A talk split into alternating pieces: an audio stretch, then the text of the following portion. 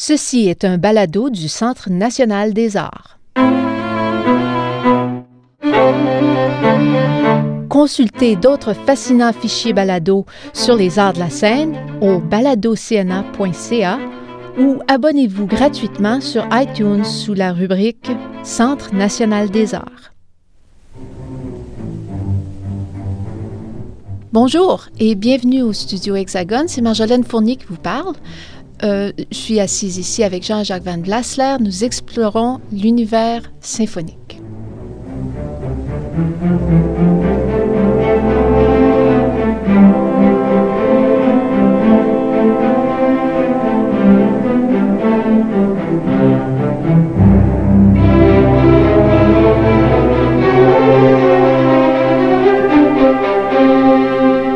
Aujourd'hui, troisième symphonie de Sibelius. Jean-Jacques, écoutez, la troisième de Sibelius, ça lui a pris beaucoup de temps à la composer, cette symphonie-là. Et puis, elle a juste trois mouvements. Si on regarde, elle prend à peu près quoi, 30 minutes à jouer. Euh, puis, je vais vous avouer tout de suite euh, qu'elle elle écoute. Ah, je, je la comprends pas vraiment, sa symphonie. C'est ce qu'on va essayer de faire, de la faire Ouais. comprendre. Très Hein, bien. c'est ce qu'on va. Et vous avez tout à fait raison. C'est, euh, ça a pris un certain temps, mais ce temps est un temps important historiquement, musicalement et personnellement pour Sibelius. Nous parlons, il a commencé les premiers, les premiers jets pour ce- ce- cette symphonie numéro 3, après deux grandes symphonies romantiques 1 et 2. euh, il commence en 1904 et la première aura lieu en 1907. C'est-à-dire, il la termine juste avant euh, la, la première. 1904-1907. Voyons un tout petit peu où ça se situe d'abord pour la Finlande. Pour la Finlande, euh, qui est encore dépendante de euh, la Russie tsariste à ce moment-là, ben, il y, a, y, a, y a une guerre entre russo-japonaise qui commence en 1904, perdue royalement par, par les Russes. Ça, c'est un. À, la suite de cela, euh, les conséquences sont au niveau national. Il y a des grèves, des grèves nationales, les premières grandes grèves nationales qui vont, qui vont amener à la révolution de 1917, mais il y a la première révolution en Russie en 1905. Alors, pour ceux qui connaissent la musique de Shostakovich, la 11e symphonie porte, s'appelle 1905 et qui porte sur cette période-là et pas seulement sur cette période-là comme, toujours- chez Shostakovich. Revenons, 1905. Les conséquences en, en- en- euh, en Suède, Finlande, Finlande surtout, euh, c'est qu'il y a des grèves générales. Des grèves générales avec le nationalisme qui remonte avec euh, des, euh, des, morts. Vous allez voir que le, le gouverneur qui va avoir, le gouverneur russe, qui va avoir des pouvoirs dictatoriaux, il s'appelle Bobrikov et ça n'a pas plus d'importance, mais ce qui a de l'importance, c'est que il est assassiné par un monsieur qui s'appelle Eugen Schumann. Et Schumann se tue après cela et que et maintenant on en arrive à Sibelius, et que Sibelius, à partir de 1905, va euh, composer une œuvre qui s'appelle In Memoriam, et que ce In Memoriam, c'est pour Eugen Schumann. Fait qu'il se déclare politiquement. Et il se déclare politiquement. Il a d'ailleurs déjà, en 1904, composé une œuvre euh, chorale, Mes frères dans un pays lointain, qui est au sujet de tous les émigrés qui n'ont pas pu soutenir le régime russe de cette époque. Alors, euh, mes, frères dans un pays euh, lointain. Donc, d'une certaine façon, son nationalisme, la Finlandia et les deux premières symphonies, euh, sont devenus cette espèce de position politique extrêmement claire. Fait mais vous expliquez quand même pas la simplicité de la symphonie. La troisième symphonie, c'est vraiment pas. On y, on arrive. On y arrive. On y arrive. Parce qu'en 1905, il se passe plein d'autres choses. En 1905, il écoute la cinquième symphonie de Gustave Mahler. D'ailleurs, le In Memoriam va avoir des reflets de cette cinquième symphonie de Gustave Mahler. Et on, peut dire ce qu'on veut, il y a d'un seul coup, par rapport au côté straussien, il y a euh, un côté beaucoup plus, euh, beaucoup plus rigide, beaucoup plus, euh, beaucoup plus d'écriture beaucoup plus claire chez Gustave Mahler. Alors, il y a cette influence-là. Euh, il a, de toute façon, il avait été à Vienne auparavant. C'est dans cette époque-là aussi que euh, euh, Mahler compose la huitième symphonie, déjà. Hein, donc, euh, Sibelius entend la cinquième symphonie avec pas mal de retard, cinq ans de retard. Hein, mais la, huitième est déjà composée par, euh, euh, Mahler, et cette huitième symphonie est également une symphonie qui retourne vers une très grande simplicité et une très grande joie. Alors, joie, vous allez me dire, la troisième symphonie et la joie, où est-ce que ça se situe? Ça se situe au niveau du Do majeur de, des deux mouvements extérieurs. Do majeur, voilà. Ça, c'est une chose, c'est-à-dire qu'il veut voir un côté positif dans la vie. Ça, c'est un. Notez bien que lui-même, il passe par un moment de crise. Euh, il est un tournant de sa vie. Et il écrit ça, euh, et, il écrit ça à, ses amis. Euh, j'ai une lettre ici du 1er juin 1904. Hein. Je, euh, au, plus fond, au plus profond de moi-même, je change. Je l'ai observé avec mélancolie et inquiétude. Pourvu que je ne devienne ni froid ni dur, ce serait la fin du bonheur. Fin de citation. Donc, il réagit contre sa, propre, euh, son, propre état. Il y, a, plein d'autres choses. Déjà, le 8 mars avant cela, il écrit Je lis des livres d'histoire et de philosophie. On a beau dire que la vie est merveilleuse, même si nous avons été envoyés ici-bas pour souffrir. Mais pour moi, plus on a l'esprit riche et plus on peut supporter la souffrance. Plus on a l'esprit riche, plus on peut euh, supporter la souffrance. Mon sentiment de solitude est plus fort que jamais. La mort approche et pourtant, j'ai beaucoup de nouvelles idées. Et les nouvelles idées vont entrer dans cette troisième symphonie. Ce côté réaction contre ses propres déchirements vont entrer positivement à l'intérieur de cette, euh, de cette symphonie. Do majeur, essentiellement, et puis d'autre part, il y a ce côté euh, positif. en fait, euh, et, pourquoi? Qu'est-ce qu'il va faire? Mais le côté positif, ce sont les lumières. C'est Haydn, c'est Mozart. Le premier mouvement, dont on va parler un peu plus tard, est un mouvement qui est tout à fait positif, qui est écrit en forme sonate, qui, euh, euh, qui, qui, n'a aucune, vous savez, d'une admirable clarté de structure et de ligne, une tonalité, comme j'ai dit, bien établie, et puis une extraordinaire vitalité ce premier mouvement. C'est la symphonie classique, c'est le premier mouvement des symphonies de Haydn et de Mozart, une profonde unité organique, une grande unité de ton et une forme sonate. Mais oui, vous avez raison. Mais le thème est tellement simple aussi. Tout, tout est tellement. Euh, je, je l'ai dans la tête, là. C'est. Oui. Ça, c'est Sibelius. Qu'est-ce que vous diriez des symphonies de Shostakovich? Ah oui, pareil. Même chose. Ah Même chose.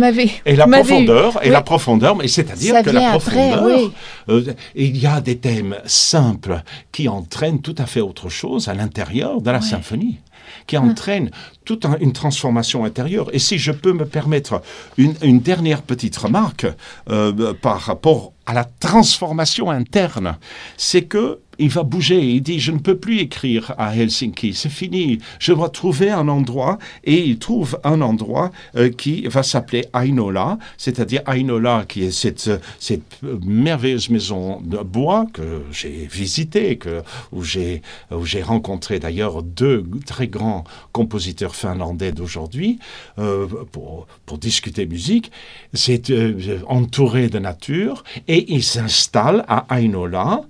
Ainola vous vous souvenez, sa femme s'appelait Aino. Ça, euh, euh, il s'installe avec ses trois filles et sa femme, et il y restera jusqu'à sa mort, 53 ans plus tard. Euh, et Aino va y rester jusqu'en 1969.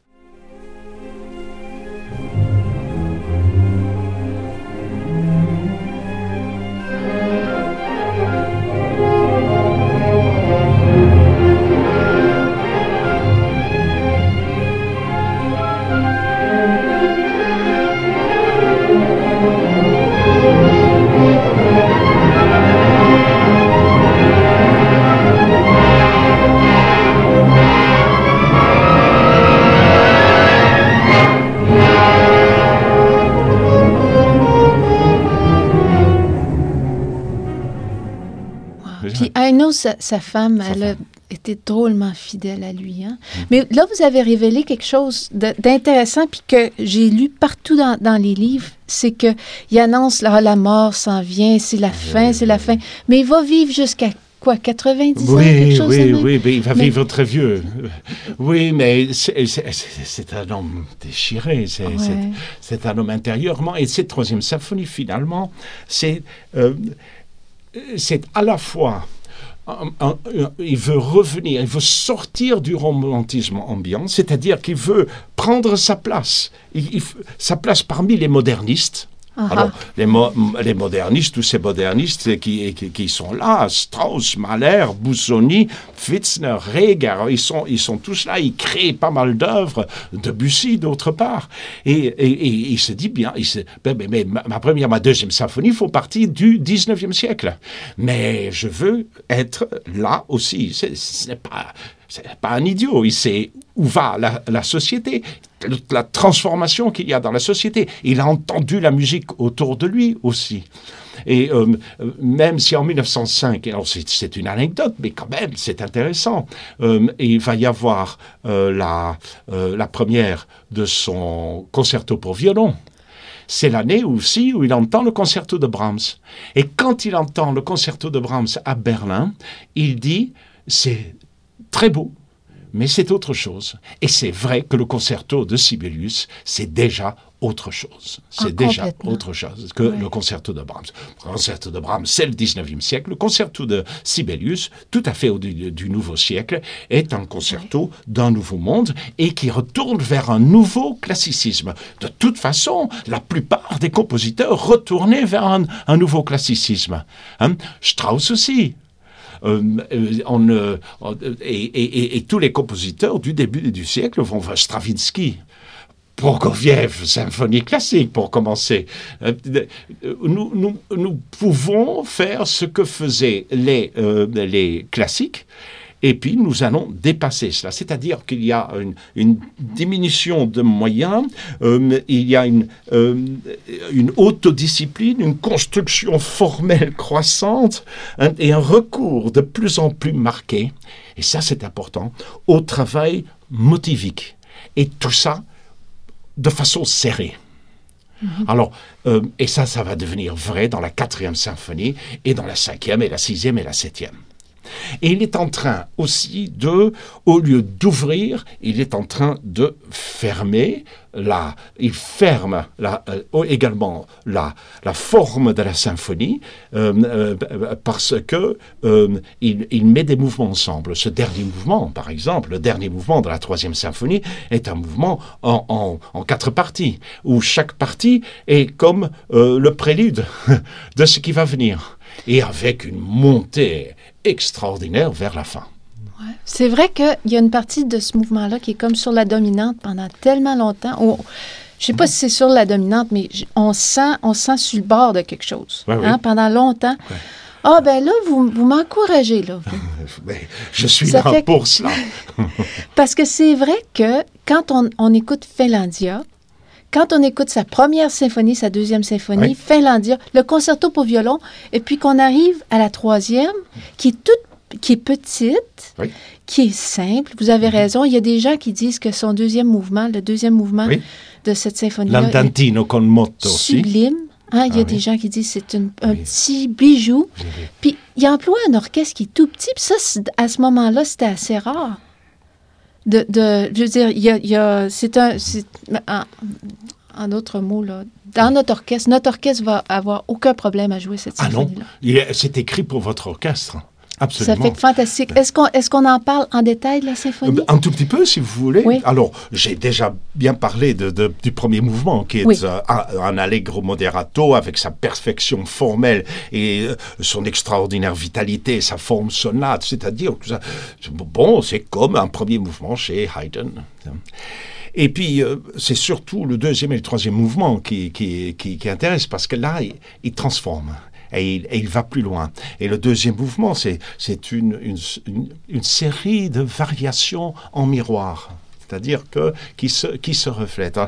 Et, euh, et, et vous- euh, là, vous avez très justement dit, euh, euh, c'est un mouv- c'est un thème assez touchant. C'est un thème, euh, comme disait quelqu'un, au charme étranger, au, cha- au charme étrange au charme étrange. Et cette étrangeté, ça, ça vient de quoi? Ça devient, euh, et ça c'est peut-être un peu plus pour les spécialistes, en- en- ça- cette étrangeté vient entre autres euh, d'une double rythmique, 6-4 et 3-2. 6, 4 et 3, 2. Alors, c'est une, c'est comme un courant profond sous une eau dormante. Ah, Alors, ah. le courant profond sous une eau dormante, en haut, on a euh, un tout petit peu ce, ce que fera plus tard Shostakovich aussi, et puis euh, le- il y a un courant en dessous qui est très beethovenien. Alors, c'est- donc, on passe de Mozart et Haydn dans le premier mouvement à une sorte euh, de, de cachotterie de, de Beethoven su- euh, su- subcourant. Voilà. Ça Hein? fait que pour, pour préciser un petit peu le 6-4 et le, le 3-2, 3-2. c'est pas, je veux pas, je suis certaine que tout le monde sait ce que ça veut dire, mais ça veut dire que chaque mesure a en elle le 6 noirs. Oui. Mais que certaines mesures vont Oui. être 1, 2, 3, 4, 5, 6, puis d'autres mesures vont être 3-2. 1 et 2 et 3, ou Mhm. 1, 2, 3, 4, 5, 6. Ça veut dire que tout est là, toujours, Oui. Mais que, Mais que les, les deux, les se superposent. Et puis que ça marchera toujours, c'est ça. Et C'est- un, un très beau mouvement. Oui. Et c'est ce qu'on on a appelé le charme étrange. Le charme étrange, c'est vraiment de ce ça.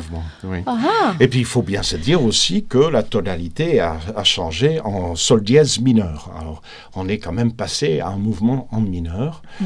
Euh, il a et puis vient ce, ce- ce- ce fabuleux final, hein, ce qui est un, un allegro, mais pas trop vite, ma, un ma non tanto, pas- pas le- qui commence par un moderato et qui ouvre et qui est à nouveau en do majeur, qui est à nouveau en do majeur. Ben, euh, commence par une brève introduction, assez sombre d'ailleurs, et puis il y a, deux sections qui vont, suivre.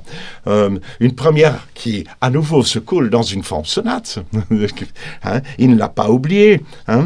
Et puis euh, une finale proprement dite qui met en valeur un, autre thème. Alors, et, et- et ce thème, il va être exploité par progression en ostinato. hein.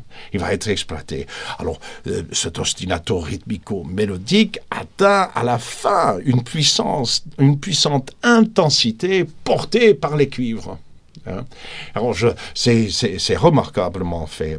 Alors, euh, ce, euh, ce final, et pour, pour pas mal de musicologues, ne se réfère à aucun schéma formel préexistant. Alors, voilà le début de l'écriture de la quatrième symphonie dans le dernier mouvement. Et euh, nous avons beaucoup parlé de la quatrième symphonie et c'était une très bonne chose parce que c'est une symphonie absolument remarquable. C'est là où Sibelius s'ouvre sur le nouveau monde, mais il a commencé dans, cette, dans ce dernier mouvement.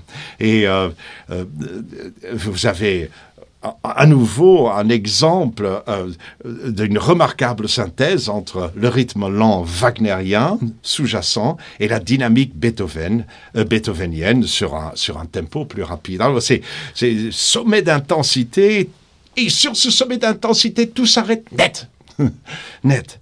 Alors, euh, c'est une, une, c'est une très intéressante symphonie. C'est, euh, et, et- je crois que inscrit dans le temps, euh, il a eu beaucoup de mal, mais comme la plupart du temps, il a eu beaucoup de mal à composer ses œuvres. C'était un homme, on l'a dit deux fois déjà, intérieurement déchiré, qui avait qui se croyait malade très souvent, qui euh, buvait pas mal et qui, euh, et, euh, qui, qui devait de l'argent à gauche et à droite parce que euh, il, il a géré mal, disons.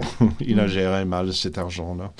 Euh, mais, euh, mais en même temps, vous savez, pendant que 1904, et je vais terminer là-dessus, entre 1904 et 1907, il a quand même composé la musique euh, de de théâtre, euh, euh, la musique de scène pour Péléas et Mélisande.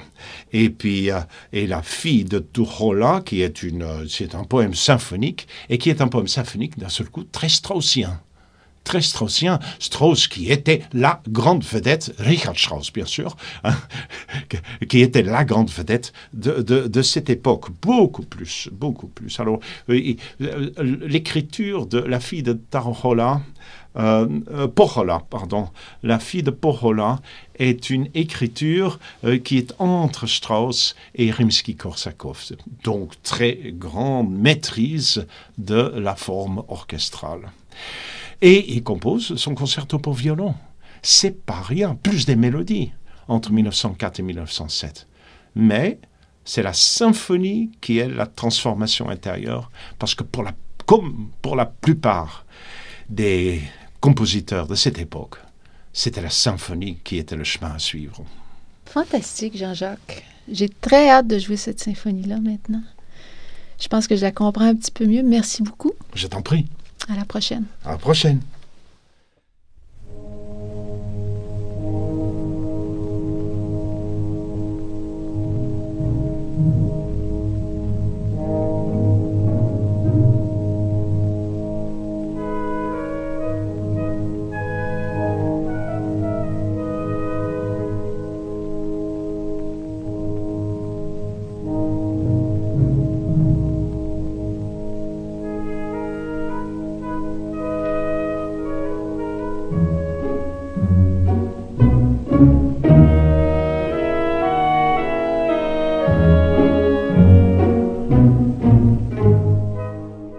Ce balado du Centre national des arts a été enregistré à Ottawa par l'équipe des nouveaux médias du CNA.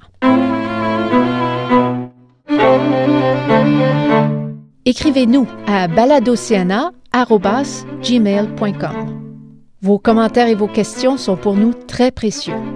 N'oubliez pas, consultez le site web baladocna.ca pour voir d'autres fascinants fichiers balado du CNA ou abonnez-vous gratuitement sur iTunes sous la rubrique Centre national des arts. Le Centre national des arts du Canada vous dit à la prochaine.